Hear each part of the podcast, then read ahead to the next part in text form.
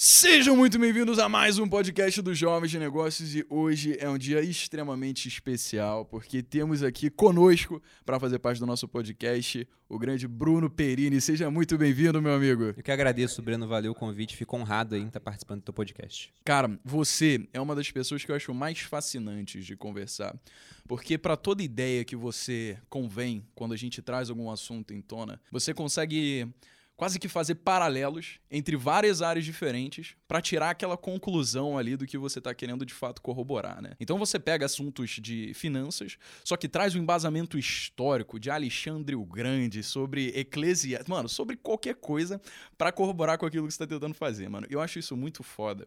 Eu queria fazer uma pergunta relacionada a isso antes a gente entrar de fato no tema, que é os maiores mitos da economia e perguntar para você, como é que você consegue e qual é a metodologia que você usa quando você vai, por exemplo, ler um livro? Para saber que você vai conseguir reter a maior quantidade de informação e quando chegar no momento onde alguém vai te fazer uma pergunta, você conseguir fazer essas conexões entre assuntos a seu princípio diferentes e tirar uma conclusão com aquilo. Acho que a resposta vai ser meio decepcionante, né? Porque as pessoas esperam que eu tenha algum tipo de método mágico de, de decorar as coisas. Quando eu estava no exército, na academia militar, tinha um, um, pessoal que falava isso, que o Perini tem uma super memória. Né? Ver o que ele está fazendo ali para decorar, que ele tem uma super memória.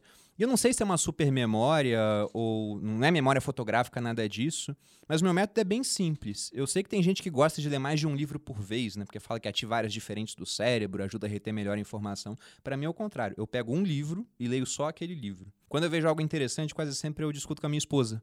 Na hora que eu leio assim, eu falo com ela, olha só essa ideia aqui, né? E falo em voz alta, acho que isso me ajuda a guardar. E hoje tem uma outra ferramenta também, que é o Instagram, porque se eu acho que é um pensamento interessante, muitas vezes eu vou lá, divido aquilo, e depois que eu já estou falando daquilo, ensinando, entre aspas, para outras pessoas aquilo que eu estou aprendendo, isso me ajuda a reter informação. Agora, eu não sei como é que isso fica na cabeça e vem de vez em quando. Simplesmente vem. Eu ouço o negócio e falo, já ouvi essa história antes, né? E aí eu busco nos arquivos mentais e tá lá. Tem aquela coisa da gente pensar que. A gente sabe, né? Que a melhor forma da gente aprender é quando a gente ensina. E parece que tem esse pensamento pré-concebido de que quando você vai produzir conteúdo no Instagram, você praticamente foi formado em PhD naquele negócio e por isso você está falando. Quando na verdade, como você está dizendo, pode ser simplesmente uma ideia nova para você também, que seus olhos acabaram de passar e você viu pertinência ali em trazer para o público, né? Isso é muito bacana, cara, porque a gente o tempo todo tá, de fato, com vários tipos de informação.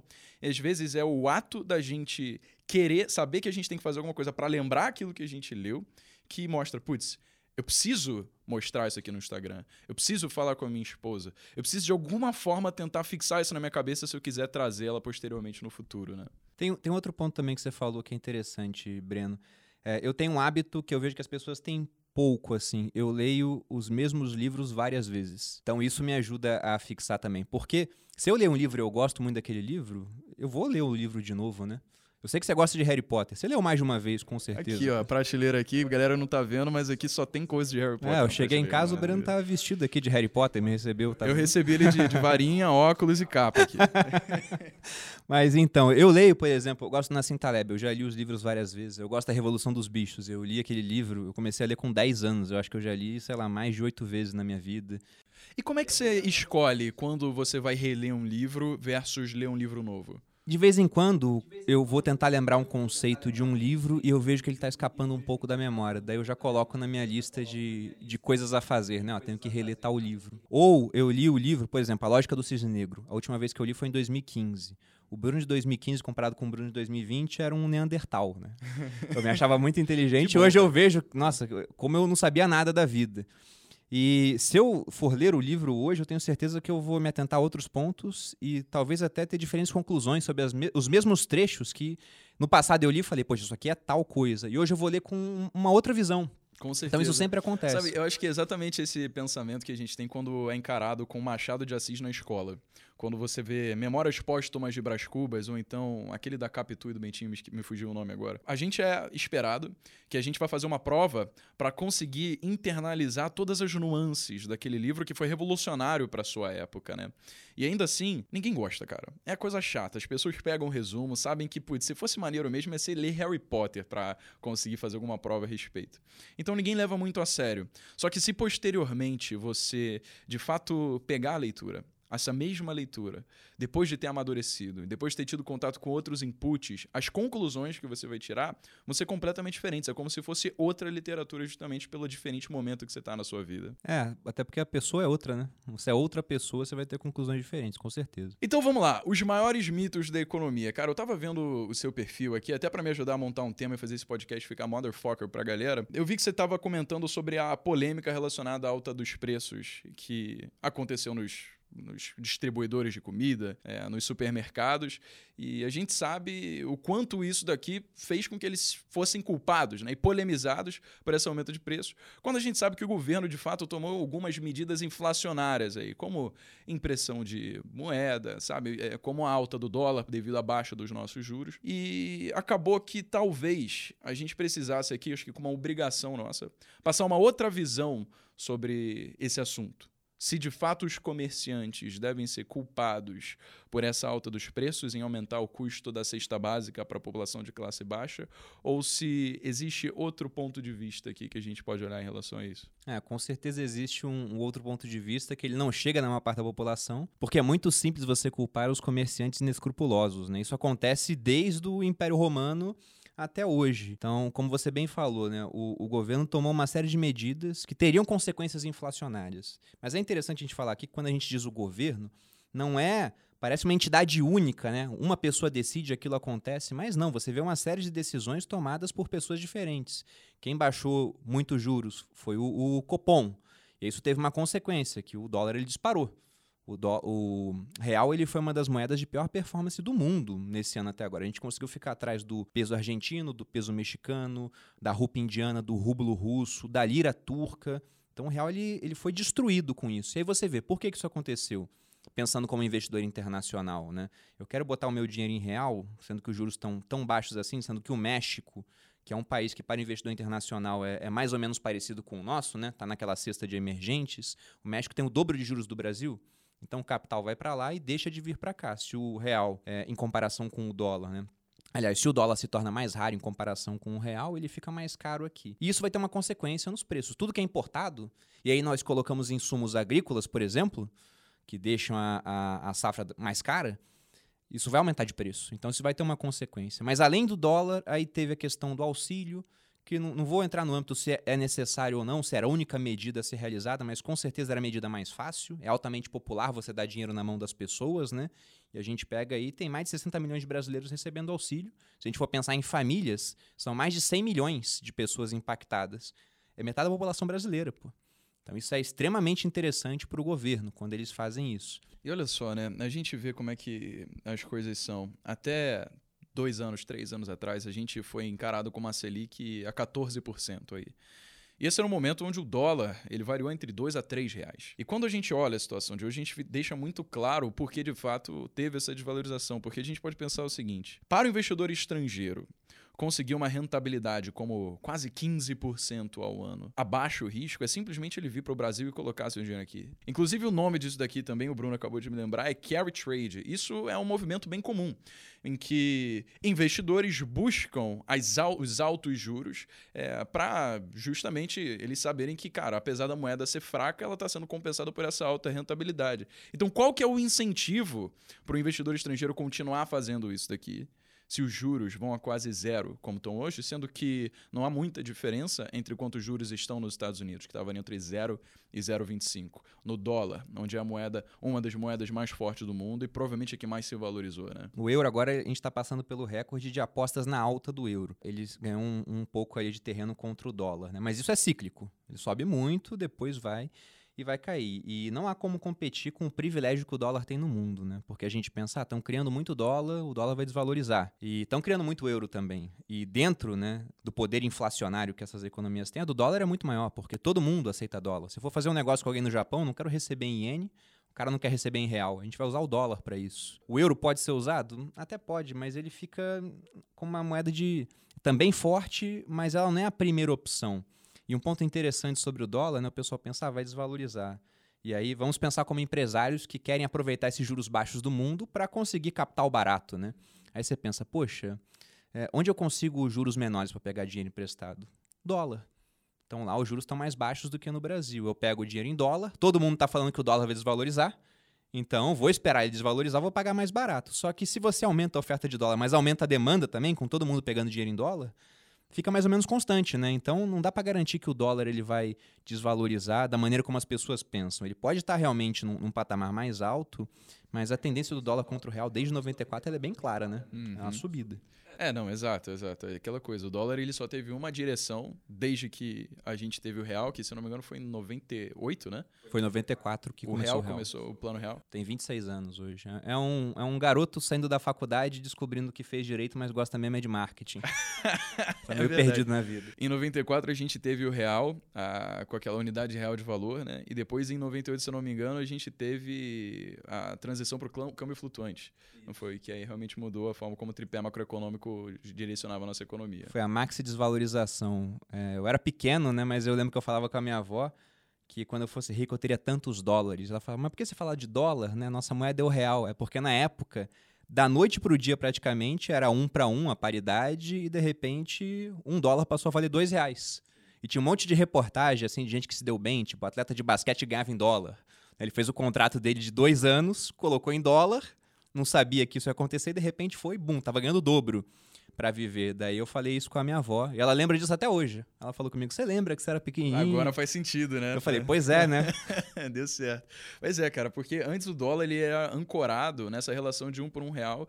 E para, como a gente sabe que a demanda por dólares foi ao longo da história naturalmente maior do que o de reais, o, governo ele precisava realizar várias operações no mercado financeiro para conseguir manter essa paridade de um para um aí, né? É, uma hora ficou impossível. Um ficou impossível. Então o, o Brasil ele estava tendo um déficit no balanço de pagamentos, onde ele falou: eu preciso fazer. O Armínio Fraga ele até tem aquela frase, né? Falou que antes era a taxa de câmbio que tomava conta da inflação e depois taxa de juros passou a tomar conta da inflação. A taxa de câmbio tomava conta da, da inflação porque, como o real mantinha essa paridade com o dólar e tudo no mercado internacional negociado com dólar, então os preços associados ao dólar aqui no Brasil não iam se variar muito em relação ao mercado internacional. Né? Só que, como isso trazia um déficit para o Brasil estonteante, foi um movimento do Brasil de fazer agora no tripé macroeconômico, vamos deixar os juros tomar conta da inflação, porque assim a gente consegue, pelo menos com o cupom, controlar o quanto, quanto vale a nossa própria moeda. Né? É, eu acho que um exemplo para deixar isso claro para as pessoas pessoas é. Vamos pensar que hoje, em uma canetada, o governo vai lá e fala: ó, vamos, vamos controlar esse dólar que está muito alto e está impactando os preços já, a gente está vendo isso acontecer agora, e vamos definir agora uma nova paridade. De agora em diante, em vez do dólar estar tá quase 5 reais, vamos colocar que um dólar vale 3 reais. Na canetada, da noite para o dia. O que, que, aconteceria? Qualquer pessoa que tenha mais de dois neurônios ia pensar, pô, isso aí está artificial. Se o dólar estava 5 e pouco, agora está 3, vamos comprar dólar, né? Aí todo mundo começa a querer comprar dólar. Imagina a pressão para manter o dólar em 3 reais nesse, nesse patamar. Não dá, uma hora ia estourar.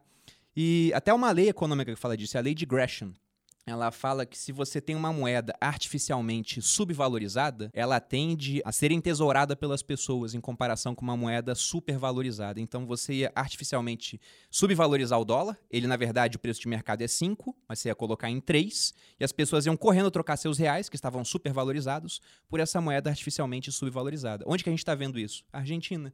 Lá eles têm um câmbio que é o real, que é aquele câmbio do mercado negro hoje, e tem um câmbio que é definido pelo governo. O que, que o governo faz para limitar que esse câmbio estoure? Limita a compra das pessoas. Você não pode adquirir mais de 200 dólares no mês. Sendo que tinha gente que estava adquirindo os 200 dólares só para vender no mercado negro. O que, que fizeram? Bloquear as contas em dólar dessas pessoas. Então eles estão tentando fazer de tudo que é possível para que o, o, câmbio oficial não arrebente e vá de encontro ali esse câmbio do mercado negro. E deixa eu fazer uma pergunta, Bruno. Focando aqui na, na Argentina agora, que eu acho que isso traz um gancho muito legal para a gente entender a situação hoje. A gente sabe que a Argentina é uma economia onde você pode negociar três, quatro moedas diferentes. Você tem um peso argentino, você pode fazer negociação em real, você pode negociar em dólar tranquilamente. Lá é amplamente. Imóveis lá é tudo em dólar. Tudo em dólar. Não, é, exato. E eu fui para a Argentina tem 3, 4 anos aí. Eu lembro que a relação do dólar estava de 1 para 15. Agora, eu imagino que deva estar 1 para 50, ou talvez mais do que isso, talvez até. Como é que o governo, na sua opinião, consegue controlar uma economia da qual ele não tem o controle da própria moeda, já que a própria moeda é, na verdade, uma das várias que são usadas ali? É, é, o que você falou, né? Ele não tem o controle de tudo, ele tenta. Aí ele vai tentando restringir essa questão das pessoas terem acesso a moedas mais fortes. Então, lá na Argentina, como eu acabei de falar, se você tem dólar no banco, por exemplo, você tem uma conta em dólar recheada de dólares. Agora você não pode comprar muito mais. Já limitaram isso. E mesmo tendo muito, você não pode sacar. De que adianta ter um milhão de dólares numa conta da Argentina se o governo só deixa você sacar 200 por mês? É praticamente um confisco, né? É que não estão usando essa palavra porque ela assusta, é muito feia, né? É quase um plano Collor isso, né? Só que eles colocaram um limite ali do quanto é você prática, pode. É um plano Collor um, um, pouco menos radical, digamos assim, né? Mas é, é quase isso. E a Argentina já teve a sua versão do plano Collor, que foi o Corralito. Foi isso, da noite para o dia, ó, vocês não podem sacar dinheiro no banco, porque senão vai ter corrida bancária, vai quebrar os bancos. Então, a Argentina é um retrato muito claro do que acontece com excesso de intervenção do governo. Cara, e sabe o que é muito doido? Porque a gente tem esse retrato histórico de coisas que aconteceram tanto na nossa economia quanto de outros países e as mesmas coisas repetidas vezes continuam acontecendo.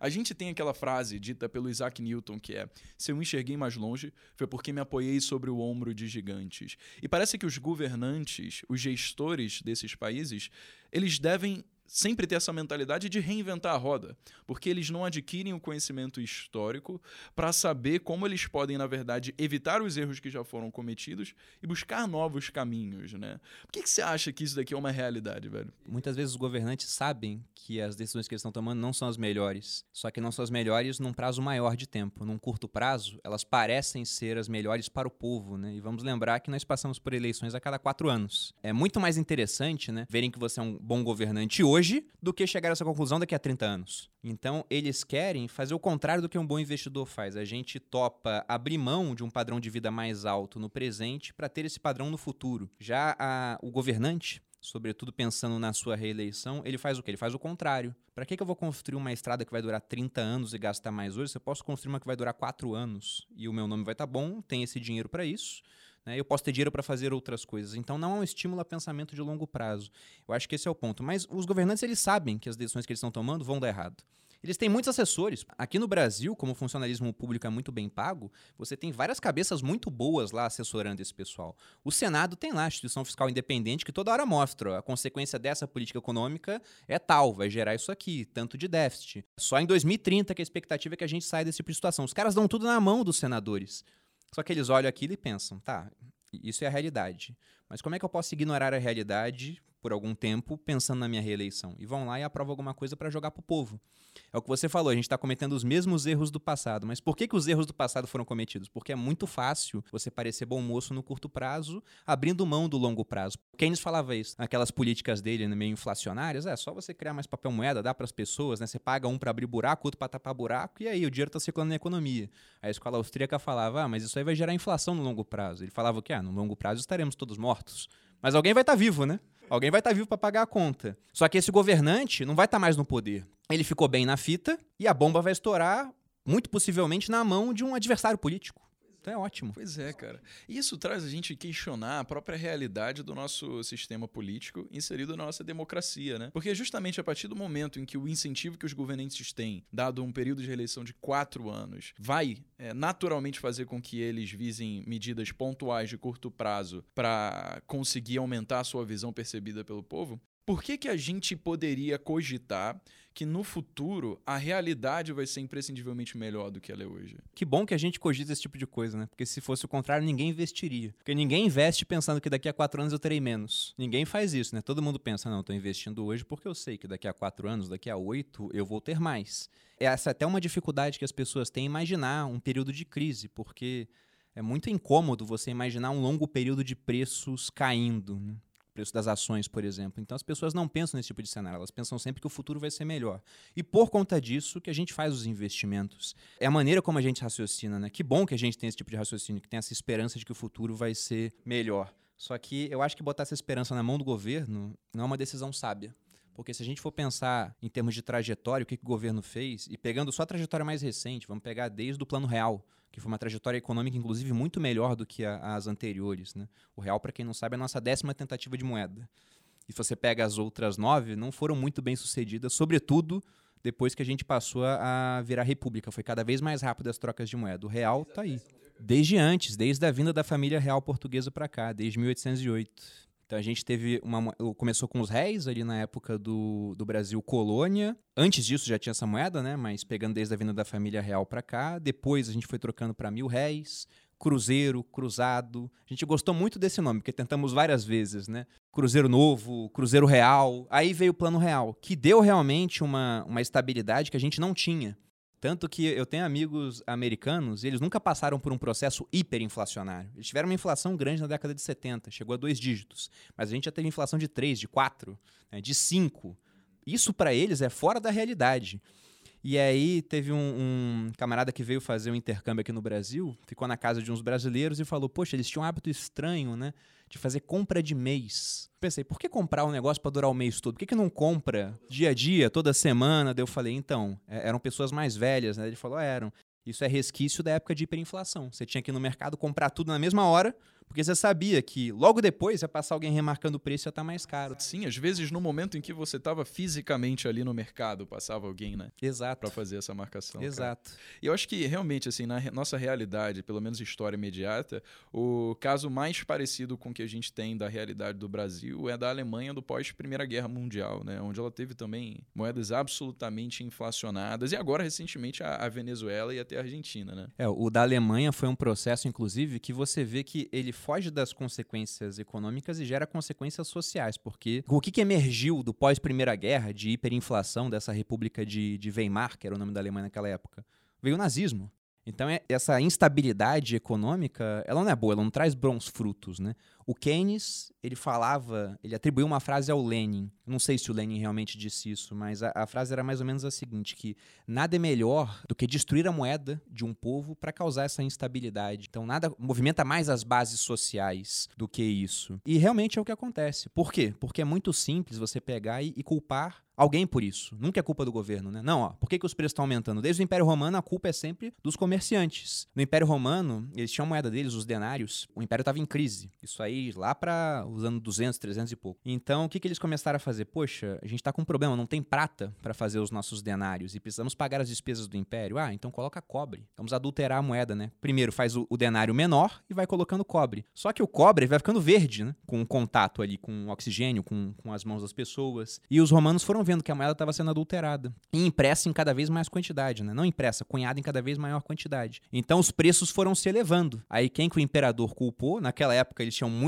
menos né, teoria econômica, então dá até para entender isso. Ele falou: ó, os preços estão subindo, são os comerciantes aumentando o preço. Então vamos fazer o seguinte: se o comerciante aumentar o preço, pena de morte. Então veja que havia um grande incentivo para que o preço não fosse aumentado. Só que não tinha como não ser aumentado, porque o preço de tudo estava subindo, que era muita moeda sendo despejada na economia, por um número de bens que estava praticamente constante, produtividade baixíssima, né? E além disso, as pessoas passaram a perder a confiança na moeda. O próprio império passou a arrecadar impostos em bens em vez de moeda, porque ele deixou de acreditar na sua própria moeda. As pessoas viram, poxa, eu tenho um limite para vender, não posso passar desse limite de preço, mas os meus custos estão mais altos. Então, vou parar de vender o leite, vou transformar tudo em queijo para eu comer. Aí o Império falou: não, não, você tem que vender, né? O pessoal parou de produzir na terra. Não, você tem que produzir. Quer saber se não vai produzir? Então vou te tributar sobre a sua produção presumível, né? Eu acho que você produziria tanto, então o tributo é tanto. Ou seja, chegou um ponto onde basicamente a economia romana se assemelhou a uma economia de escambo, onde a Isso. troca de produtos entre pessoas era mais confiável do que a utilização da moeda moeda. Pois é, e não há nada de novo sob o sol. Isso está acontecendo até hoje, né? Você pega na Venezuela, a economia, ela só não está numa economia de escambo porque tem criptomoeda. As pessoas lá estão usando diferentes tipos de criptomoeda, mesmo com energia oscilante, para fazer as transações. Mas é uma economia em grande parte escambo. Eu morei em Boa Vista, que é a capital de Roraima. Roraima é um estado que faz fronteira com a Venezuela. E Roraima está numa situação ruim hoje porque o estado ele tinha né, 500 mil habitantes quando eu estava lá. A maior cidade, que era Boa Vista, concentrava a maior parte disso, tinha quase 300 mil. E a segunda maior cidade, acho que era Rorainópolis, tinha uns 25 mil. E você pega esse pessoal vindo da Venezuela aos montes para parar em cidades tipo Pacaraima, Rorainópolis, que são cidades pequeniníssimas. Seriam é, algumas das menores cidades aqui do estado de São Paulo, por exemplo, e está recebendo um grande fluxo de imigrantes fugindo da Venezuela. Você pode imaginar a situação que está passando o estado. E isso aconteceu, está acontecendo lá, aconteceu em Roma também, com o pessoal fugindo de Roma para o campo, se fechando nas vilas romanas. Como não dá para fazer comércio, tem limite de preço, vamos produzir para a própria subsistência. Que a gente aprende na escola, parece que foi assim, né? Bater um martelo martelo, acabou o Império Romano e começou o feudalismo. Mas foi essa transição. E com os bárbaros invadindo, falando: Poxa, Roma te tributa em quanto? 20% sobre o que você vai produzir? Você nem produziu? Os caras estão te tributando? Não, eu vou te tributar em menos, eu tributo em 10. Você me apoia? Ah, eu te apoio. Então o bárbaro passa lá e acabou que em 476 acabou o Império Romano do Ocidente, né? Cara, eu quero, eu quero tocar exatamente nesse ponto que você falou de criptomoedas aí, só que antes eu queria trazer um outro mito que existe no mundo dos investimentos pra gente tatear e tentar subverter esse conceito que tá permeando na cabeça das pessoas, que é a crença de que investir é bom para o indivíduo, mas não é bom para a economia. Por quê? A crença é: ah, se eu tô investindo, ou seja, eu tô tirando dinheiro da economia real. Eu tô colocando no banco, aquele dinheiro não tá servindo de nada e por isso eu posso tirar no longo prazo, mas até lá já faltou emprego, a empresa não lucrou porque eu deixei de investir aquele dinheiro na economia real ali utilizando ele de fato. Só que a gente sabe que a realidade é um pouco diferente. O que, que você acha que dá para a gente subverter aqui esse conceito? Eu acho que o, pessoal tá com uma imagem muito tio patinhas da economia, de que o rico ele pega o dinheiro, coloca numa sala e fica nadando nele, o dinheiro simplesmente ele deixa de existir e, e não é assim, né? Na verdade, essa, essa imagem que as pessoas têm do rico predador, né, que tira esse dinheiro, coloca no banco, ele sai da economia, prejudica o pobre, ela é, é justamente uma imagem que ela é contrária à realidade. Porque se você não tiver um sistema bancário eficiente, onde o rico tem a garantia da propriedade privada dele a ponto de investir o dinheiro naquele país, o que acontece? O capital sai do país, vai para um outro local onde a propriedade privada é muito mais respeitada e vai gerar empregos, vai gerar produção naquele local e não aqui. Então, essa certeza da garantia da propriedade privada, ela é vital, primeira coisa. Aí o rico vai lá e investe o seu dinheiro no banco. O dinheiro o banco vai usar para emprestar para outras pessoas. E se você tiver muito capital no banco para isso, o que acontece com os juros, né? Eles caem. Por que, que os juros eles são muito altos em locais onde não há capital? Porque simplesmente não há capital. Então é muita gente competindo por recursos cada vez mais escassos. Então os juros vão lá no alto. Se a gente tiver realmente uma economia onde você tem essa garantia da propriedade privada, você tem a segurança jurídica e a gente atrai esse capital, né? O Brasil, assim como outros países, se quiser crescer realmente, tem que virar uma ilha de prosperidade para isso. Tem que falar ricos do mundo todo, né? Venham para cá, porque aqui seu capital vai ser respeitado. Aí você tem muito capital entrando, o dinheiro em abundância ele vai ser emprestado. Agora imagina se não tivesse esse sistema bancário, o pessoal ia pegar dinheiro com quem? Com a Jota. Aí os juros muito mais altos, se você não paga, você morre. Então tem, tem que pensar nisso. É, é, um pouco dessa questão de que as pessoas têm, né? E, e isso está entrado no sistema de ensino, da visão de que se você ficou rico, você fez algo errado. Você está tirando de alguém. Né? Poxa, o dinheiro que você ganhou saiu de outra pessoa, então você está explorando ela. E essa é uma visão errada, na minha opinião, porque se a gente for pensar, né, esse cara que ficou rico, tirando aqueles que ficam ricos aí fazendo coisas ilegais ou, ou se utilizando de, de influência junto a, ao governo, mas se alguém tá, tá rico porque fez uma série de trocas voluntárias, essa pessoa ficou rica gerando valor para as outras. E é sempre isso, trocas voluntárias sempre geram valor. Quando você vai num mercado e pega os seus cinco reais para comprar um chocolate, você faz essa troca não é porque você imagina que o chocolate vale cinco reais. Não. É porque você acha que aquele chocolate vale mais do que os seus 5 reais, por isso você estava fazer a troca, e o mercado te vende porque para ele seus 5 reais valem mais do que o chocolate. No final, todo mundo está satisfeito. Do contrário, você não teria feito essa troca. Então, trocas voluntárias sempre geram valor. Isso, cara, é legal porque você falando isso traz a gente exatamente para um outro gancho que é a crença de que bilionários não deveriam existir. Pelo né? amor de Deus, é. Você falou sobre a produção de valor que criar uma empresa gera para a sociedade. A gente sabe aí que você criar uma empresa obrigatoriamente vai gerar empregos, isso gera renda, isso aumenta a quantidade de recursos que são disponíveis nesse ecossistema que a gente chama de economia, o que faz inclusive com que a nossa própria moeda se valorize quando a gente insira esses novos recursos, né? E ainda assim a gente tem essa crença, a gente no caso o senso comum, né, de que a partir de determinado nível de riqueza, uma pessoa não deveria existir, ela deveria abrir mão de sua fortuna, porque não é justo, dada a enormidade de pessoas que passam fome e têm problemas de morar em locais com muita violência e que não são bem atendidas pelo governo.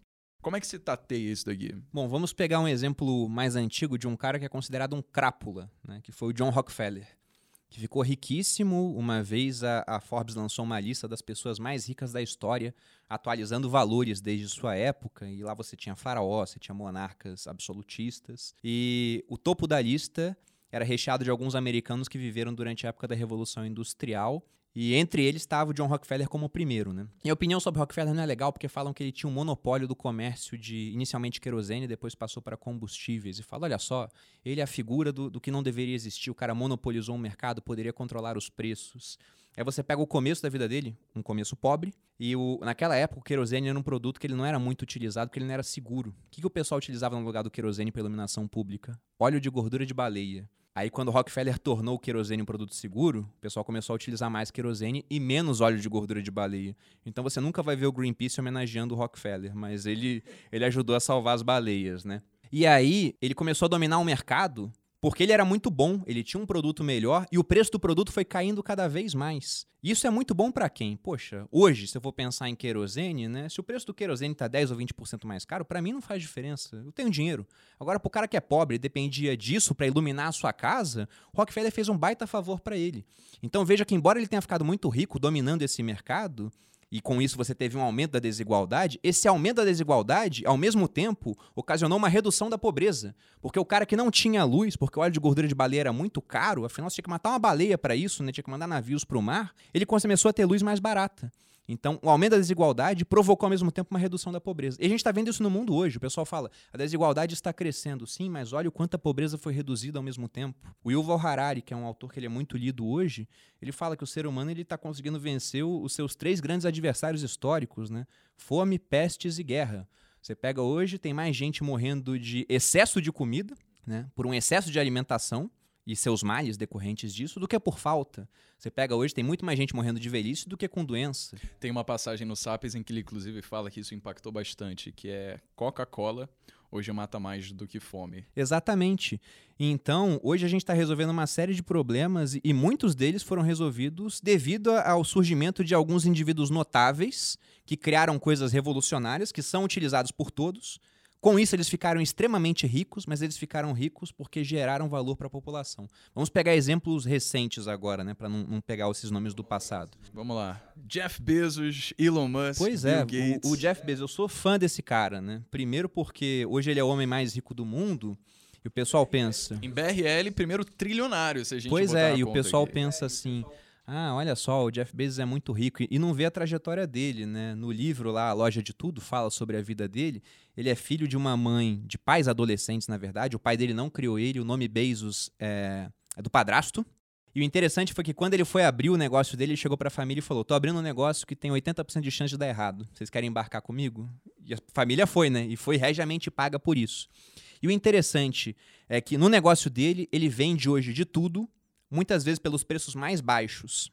Tanto que quando a Amazon fala, vou entrar em tal mercado, o preço dos concorrentes todos caem, porque sabe que vai entrar reduzindo margens, trazendo preços para baixo. Então todo mundo vai passar a ser menos lucrativo. Ele é o terror da, da competição. E quem que é auxiliado por isso? Principalmente o mais pobre que tem acesso a coisas mais baratas. Jeff Bezos fica mais rico com isso? Fica, mas justamente porque as pessoas estão fazendo uma série de trocas voluntárias com a Amazon. Eu, pelo menos, nunca vi o Jeff Bezos botar arma na cabeça de ninguém e falar compre na Amazon. Não, as pessoas compram lá porque é mais barato. E o interessante, o pessoal que fala bilionário não deveria existir, faz isso aonde? Utilizando o seu iPhone né, ou um outro celular de alguém que é bilionário, nas redes sociais criadas por bilionários né, criticando esse pessoal usando sua liberdade de expressão, que dependendo do tipo de governo que essa pessoa defende, nem existiria, né? Isso é que é interessante. Você vai ver onde é que esse cara está comprando os livros dele. Ah, tá na Amazon, porque é mais barato. Pô, se você não gosta do bilionário, compre outra loja, mas vai pagar mais caro. Exato. A gente pensa que, às vezes, a fortuna do indivíduo é algo que deveria ser tributado simplesmente porque é uma pessoa como o Jeff Bezos jamais iria conseguir nem se se esforçasse a gastar tudo que tem, mas deixa de pensar se a fortuna dele é de hoje 200 bilhões de dólares, o quanto que ele produziu, o quanto que ele entregou de volta para a sociedade, né? E isso acaba passando batido justamente por pessoas que fazem uma análise um pouco superficial a respeito de como as coisas funcionam. E novamente a gente volta para a questão da mentalidade tio patinhas, né? Jeff Bezos tem 200 bilhões de dólares aí. É, o pessoal pensa que isso está numa sala e que ele entra lá todo dia para nadar no seu dinheiro. E não é isso, né? Você pega o patrimônio dele, a maior parte do patrimônio são ações da Amazon. Então esse patrimônio não está em dinheiro na mão dele, simplesmente são ações. E quantos acionistas a Amazon tem no mundo? Então toda vez que a Amazon sobe de valor de mercado, não é o Jeff Bezos está ficando mais rico apenas, é todo mundo que comprou ações da Amazon. E, gente, a ação da Amazon está disponível para quem quiser. No mercado americano, você consegue comprar fração dessa ação. Você pode comprar 0,0000001 da ação da Amazon, se você quiser. É lógico que se ela subir 10%, você ganhou quase nada, né? Comparado ao Jeff Bezos. Mas quem criou o negócio? Quem que está gerindo o negócio até hoje? Quem que quase viu o negócio quebrar na bolha de 2001? Foi tudo Jeff Bezos. Pô. Exato. E hoje, numa economia onde a gente tem acesso a investimentos, como por exemplo através da Avenue, a desculpa de que, ah, mas a Amazon é o do outro país, e isso daqui acaba sendo algo que a gente é, sabe que não é tão verídico assim, né? Às vezes até as maiores objeções, como por exemplo, é difícil, é distante, é caro, declarar imposto de renda é uma coisa que eu vou ter que me preocupar. Tudo isso daqui já existe. A gente sabe que existe um mercado que está atacando esses problemas. Também criando soluções que estão agregando novos recursos a esse mercado, enriquecendo o ecossistema como um todo para gerar valor, mais valor para a sociedade.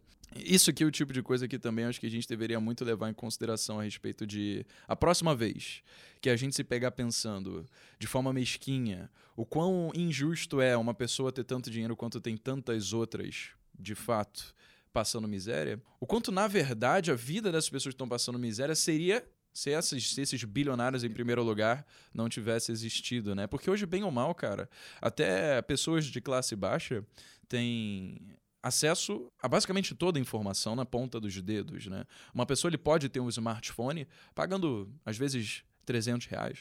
E numa cultura de parcelamento que a gente sabe que é vigente no Brasil, a gente tem um poder computacional na ponta dos dedos maior do que a NASA tinha quando ela mandou o homem para a Lua.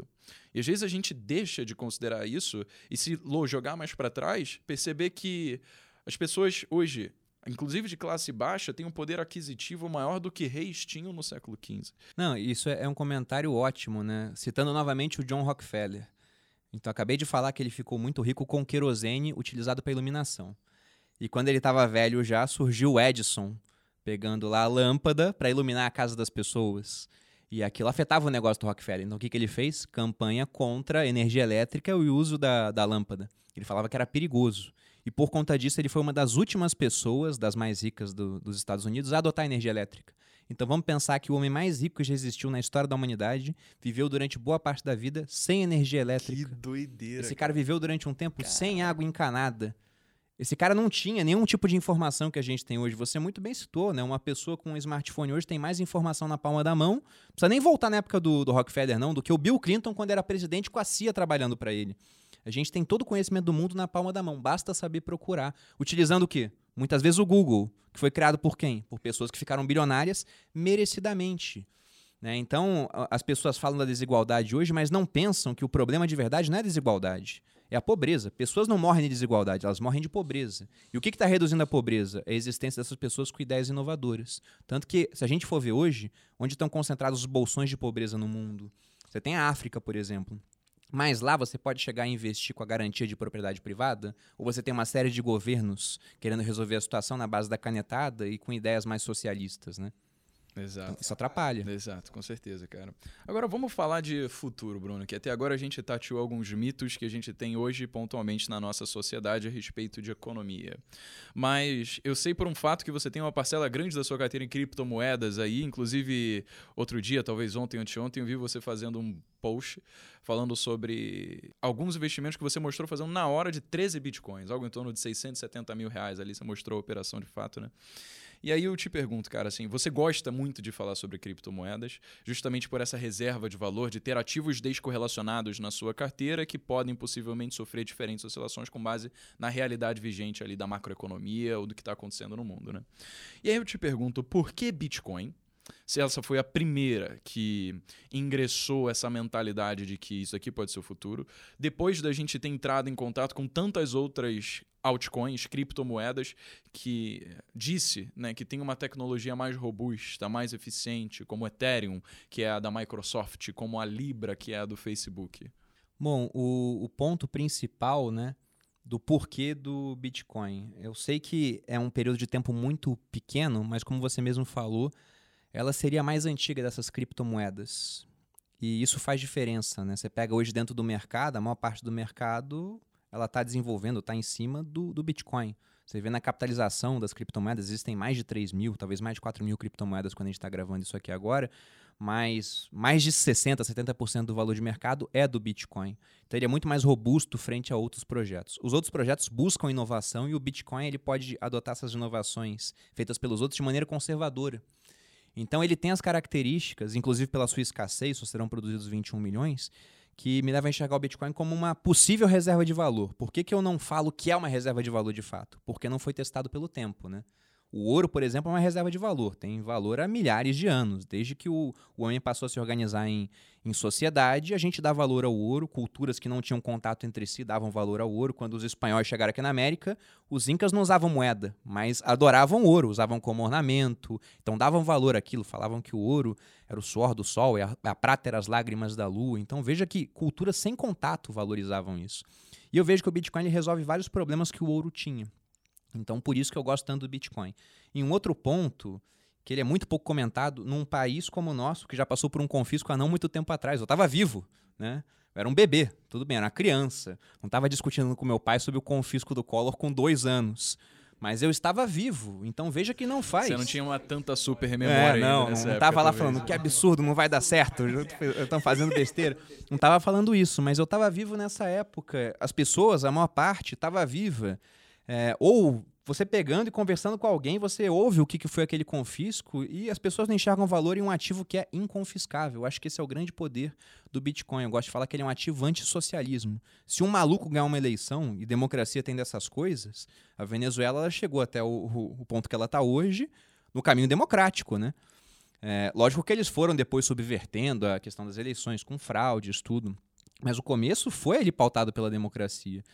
E isso pode acontecer aqui no país também. E eles podem tomar meus imóveis, eles podem tomar o dinheiro que eu tenho no banco, eles podem tomar empresas, né? Podem nacionalizar empresas e aí eu posso até ser acionista, mas o valor vai lá para baixo. A gente vê na bolsa quando fala que vai privatizar alguma coisa, o valor vai lá para cima. Quando fala que vai nacionalizar, iria lá para baixo, porque a empresa pode começar a ser usada como moeda política, em vez de, de para sua finalidade, de fato. Agora o Bitcoin não, porque não dá para ser confiscado. Eu gosto de falar que ele é um ativo antissocialismo. E mesmo apesar de hoje não ser tão comum a gente ver transações em Bitcoin ainda, porque né, a gente sabe que para uma moeda ser aceita, o coletivo deve acreditar de que aquela moeda tem um valor. Se Sim. a gente criar uma relação entre as pessoas que usam a moeda como o real ou o dólar versus as pessoas que usam Bitcoin, o Bitcoin ele tem uma parcela insignificante ainda, a ponto de a gente não conseguir formar uma economia compartilhada sobre o Bitcoin ainda. Só que se a gente trazer o futuro para o presente e considerar a utilidade de tecnologias associadas às criptomoedas como por exemplo blockchain, a gente vê que hoje acaba sendo muito mais caro a gente ter intermediários é, nessa economia compartilhada de, ao invés de comprar carros, a gente poder pegar um Uber, ao invés de comprar casas, a gente poder usar um Airbnb. E no futuro, a gente poder utilizar essas criptomoedas com a tecnologia de blockchain para simplesmente se livrar desses intermediários e acabar justamente fazendo mais parte ainda dessa economia compartilhada com preços mais baixos. Então, existe um incentivo para o uso. Não é simplesmente o fato de algumas pessoas acreditarem que isso pode ser o futuro, sendo que não existe um benefício hoje que a gente consiga perceber. Hoje, por exemplo, já existem startups que estão desenvolvendo essa tecnologia de blockchain, que estão desenvolvendo produtos e serviços sobre essa tecnologia de blockchain, que, por exemplo, vão alugar salas de escritório, colocar salas de escritório para aluguel com uma fechadura em que o contratante, a pessoa que está querendo alugar a sala, simplesmente faz a ordem, a fechadura desbloqueia, as pessoas fazem a reunião dentro da sala, daí a própria fechadura que está munida com a tecnologia de blockchain paga o dono, paga o contractor e aí depois pronto, vai embora, não precisou de intermediário nenhum, é tudo uma tecnologia integrada que, que a gente pode se beneficiar. Então, isso daqui é só a pontinha do iceberg, né? Em relação a todas as outras coisas que blockchain pode vir a ser uma realidade e, de fato, não só ser considerada como uma criptomoeda de reserva de valor, mas realmente melhorar a forma como o ser humano vive a sua vida. É, você tem vários projetos diferentes e, e é tanta coisa acontecendo tão rápido que é impossível você acompanhar tudo que está rolando na, por trás né, dessa revolução das criptomoedas. Mas dando alguns exemplos de uso atual, para que as pessoas entendam que não é algo que vai vir no futuro, já está acontecendo agora. E eu deixo bem claro, eu não sei se o Bitcoin vai ser usado em ampla escala no futuro. Eu acho até que o Bitcoin vai ser mais usado como ouro mesmo, como uma reserva de valor de fato, uma maneira de você preservar valor. Eu gosto sempre de dar o, seguinte exemplo. Se inventasse uma máquina do tempo agora, e eu fosse entrar nessa máquina para viajar 50 anos para o futuro, eu precisaria chegar no futuro e ter dinheiro para comprar minhas coisas, né? Então, o que, que eu botaria na minha mala? Colocaria o real para viajar 50 anos para o futuro? Eu ia botar a nota de 200 reais e chegar no futuro, ela não vale mais nada. Às vezes até a moeda trocou, o real tem 26 anos, né? Então é o dobro da idade dele que a gente vai viajar no tempo. Será que vai ter real até lá? Eu não ficaria muito animado, não. Vou botar o dólar. o dólar é mais interessante. Ele existe há muito mais tempo, são quase 250 anos de dólar. Ele foi criado na independência americana em, em 1776. Então é mais interessante, mas também passou por um processo inflacionário não forte igual o nosso, né? Nunca teve que cortar zeros, a gente já cortou zeros da moeda uma série de vezes, foram 12 zeros. Mas a gente está vendo agora o Banco Central americano criando muitos dólares e o presidente do Fed, do Banco Central, falando: olha, vamos manter o juro em zero e a inflação vai ficar em 2 mesmo, é a meta. Ou seja, vai ter inflação. Então levaria o dólar? Talvez um pouco, mas não muito. Ouro, eu encheria essa mala de ouro, porque já foi testado pelo tempo. Mas eu levaria um pouco de Bitcoin também, porque eu sei que ele é muito novo, né? Mas ele pode vir a ser adotado, porque já está sendo adotado em países que têm problemas, voltando ao começo do, do podcast, com inflação. Na Argentina, você não pode comprar dólar porque o governo controla isso. Mas você pode comprar Bitcoin porque o governo não consegue controlar esse tipo de coisa. Lógico que eles conseguem controlar as corretoras locais, porque afinal de contas eles têm o poder de império, né? o poder da lei. Vão lá e falam: você não pode vender mais, ou só pode vender tanto por dia, transações até tanto permitidas. Mas o argentino pode acessar corretoras internacionais e comprar o Bitcoin para se proteger. E você acha que isso aqui é uma realidade de curto prazo? De justamente. Porque existe na Argentina um incentivo do uso da criptomoeda, afinal eles não têm controle mais sobre o próprio dinheiro, né? Então, a, quando a gente assume qualquer percentual de crescimento ano a ano do uso de criptomoedas, se ao longo prazo isso daqui for positivo para todo ano, todo mundo vai usar. Na Argentina, essa taxa de aceleração aqui está maior do que os outros países, justamente por esse sentido. Você acha que, então, possivelmente países emergentes, que estão, no caso, no ápice de economias mal geridas pelos governantes podem ser os precursores na utilização dessa tecnologia? Sim, porque a necessidade faz o sapo pular, né? Então, quando você começa a ter uma destruição da moeda e você não pode correr para ativos que estão é, não atrelados àquela moeda, Tipo, te limitam acesso ao dólar, te limitam acesso ao mercado internacional. Porque vai tentar mandar dinheiro pro exterior na Argentina hoje. Aqui no Brasil é fácil, você paga 0,38 de OF. Até uma hora que o governo fala, tem capital demais saindo, vamos aumentar esse OF aí, bota em 20%. Você não proibiu, mas você encareceu muito o envio de recursos. Como é que você pode enviar recurso para o exterior? Compra Bitcoin aqui, vende no exterior, transformou em dólar, você investe lá. Então é uma maneira de você fugir dessa truculência estatal, né? dessa vontade de proibir as pessoas de, de fazer as coisas pensando ah, no governo, né? um falso pensamento no bem-estar do coletivo, mas muitas vezes é, é, querendo. O governo criou o problema e agora ele cria uma solução que te afeta mais do que o problema, muitas vezes. Não te deixa se defender individualmente do problema. Então já é uma maneira de, de sair. Eu acho que isso pode vir a acontecer. Mas é, é aquela história, né, Breno? Eu posso estar errado em tudo que eu estou falando aqui. Pode ser que daqui a dois anos o Bitcoin não exista mais. Isso pode acontecer. Eu acho que é uma possibilidade remota, mas pode vir a acontecer. Mas esse é o ponto, pensando como investidor. Se eu tenho 10% da minha carteira em Bitcoin, o que eu já acho que é um percentual alto, para quem não conhece a tecnologia, está começando agora, seria ideal ter menos. Mas se eu tenho 10% em Bitcoin, eu compro esse negócio, ele chega a zero daqui a dois anos, eu perdi 10%. Só que se eu compro 10% em Bitcoin esse negócio sobe 500% daqui a dois anos, eu ganhei 50% com um único investimento. E pode subir 500%? Pode. Se a gente pegar desde 2010, para não pegar 2009, que ele surgiu com valor zero, né? Então vamos pegar desde 2010 até agora e perguntar qual foi o, o, a melhor alocação de capital possível, né? Para quem viveu esse período de 2010 até 2020. Quase todos nós aqui que estão ouvindo o, o podcast. Seria o Bitcoin. Enquanto você teve uma valorização muito grande em Amazon, em Apple, né? Mas Bitcoin 100 dólares teriam virado milhões de, de dólares. Sim, então seria uma coisa de outro mundo. Sem dúvida, com certeza, cara. E agora, para trocar um pouco o assunto e a gente chegando no final do podcast, Bruno, eu sei que você está fazendo alguns outros investimentos que não são acessíveis ao, diretamente no mercado financeiro, na bolsa de valores ou inclusive em corretoras de valores aí, como a Biscoint, onde você compra bitcoins e outras criptomoedas, né? É, você está, então, investindo em leilão. É isso, essa parada que você está fazendo agora aqui. Então, fala assim, como é que foi o pensamento, primeiramente, por trás de você falar que, cara, eu vou fazer investimentos que não são dentro da minha realidade aqui no mercado financeiro, vou entrar aqui nesse mercado imobiliário real, e por que que você pensou em leilão, especificamente, ao invés de fazer, por exemplo, o que o primo está fazendo, de comprar terreno, construir casa e depois vender por um preço mais alto? Bom, o primeiro ponto é que eu acho que todo mundo já ouviu alguma vez na vida falar que leilão é bom, né? Ah, fulano pegou um carro em leilão, pagou super barato e depois vendeu o carro com tanto de lucro. Ou pegou um apartamento assim. E eu ouvia falar disso também. E já tinha dado uma estudada, só que é uma atividade que envolve tempo. E um certo conhecimento jurídico, não é que ela seja específica para advogados, mas tendo conhecimento jurídico você fica melhor posicionado nisso. Aí eu falei com a minha irmã. Antes eu não podia fazer isso, porque eu não tinha dinheiro. Depois que eu passei a ter muito capital, ao invés de deixar tudo trancado numa sala, eu pensei, poxa, vou, vou fazer mais dinheiro com isso, né? Cheguei para minha irmã, que estava esperando para ser chamada para um concurso público, e eu falei, Priscila, você não quer abrir mão desse concurso aí? Ou pelo menos você começa a trabalhar comigo e no futuro você pensa se vai ou não, pra gente começar a arrematar imóveis em leilão. Ela já tinha mexido com isso, ela trabalhou como estagiária em um escritório que fazia bastante esse serviço, ela falou: "Tá bom, podemos fazer". Ela começou a arrematar imóveis em leilão e a gente pegou seis imóveis já e é um, um negócio muito bacana, né? Por que, que eu não compro um terreno construo? Porque isso dá muito mais trabalho do que arrematar um imóvel em leilão. Sobretudo porque tem leilão todo dia, é igual o mercado financeiro. Todo dia tem. E você tem bons imóveis, maus imóveis, mas a, a peculiaridade é para quem gosta de fundo imobiliário. Pô, você vai comprar um fundo imobiliário, tudo, você consegue diversificar. O leilão é o oposto, né? Porque mesmo sendo um imóvel com preço mais barato, é caro, só que você pega com um grande desconto. Então imagina você comprar um imóvel que vale 500 mil pelo valor de mercado, com outros no mesmo prédio sendo vendidos por esse preço, e você vai no leilão e ele está custando 260 mil, e não tem ninguém concorrendo, porque agora durante a pandemia o pessoal ficou com medo, né? Segurou o capital pensando, poxa, meu negócio pode quebrar, então não posso comprar um imóvel agora. Tenho dinheiro, mas posso ser demitido, então não vou comprar um imóvel agora.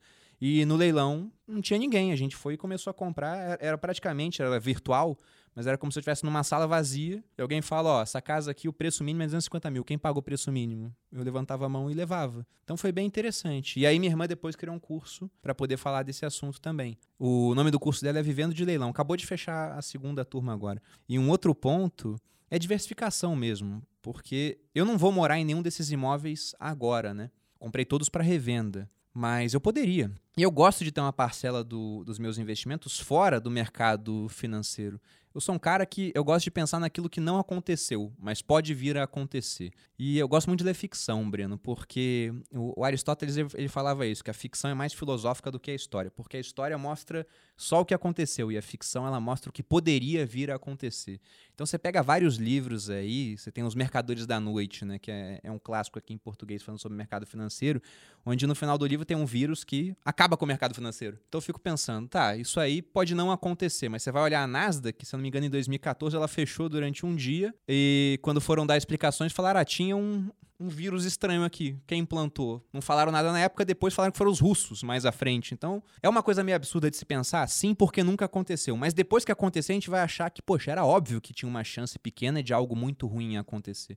Então, gosto de estar protegido disso. E uma proteção para isso seria ter ativos fora do mercado financeiro tradicional. Então, o Bitcoin seria um desses ativos. E aí você falou do Bitcoin, a corrida do ouro na Califórnia, quem ficou mais rico não foi quem achava ouro, era quem vendia picareta. E calças jeans também, porque o, o Levi Strauss criou a Levis, né? A Levi, naquela época para vender calça jeans para os mineiros.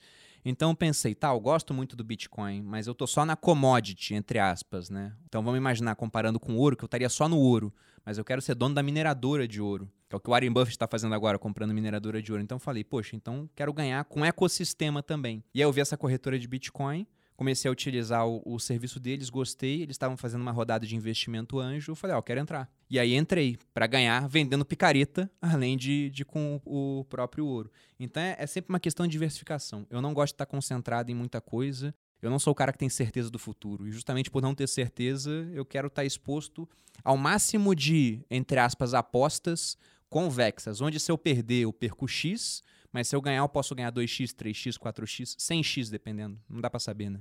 Exato, cara. É simetria. A Isso. simetria, né? Você tem uma possibilidade de ganho, um upside muito maior do que a perda. Como você falou ali no caso do, da parcela de Bitcoin, né?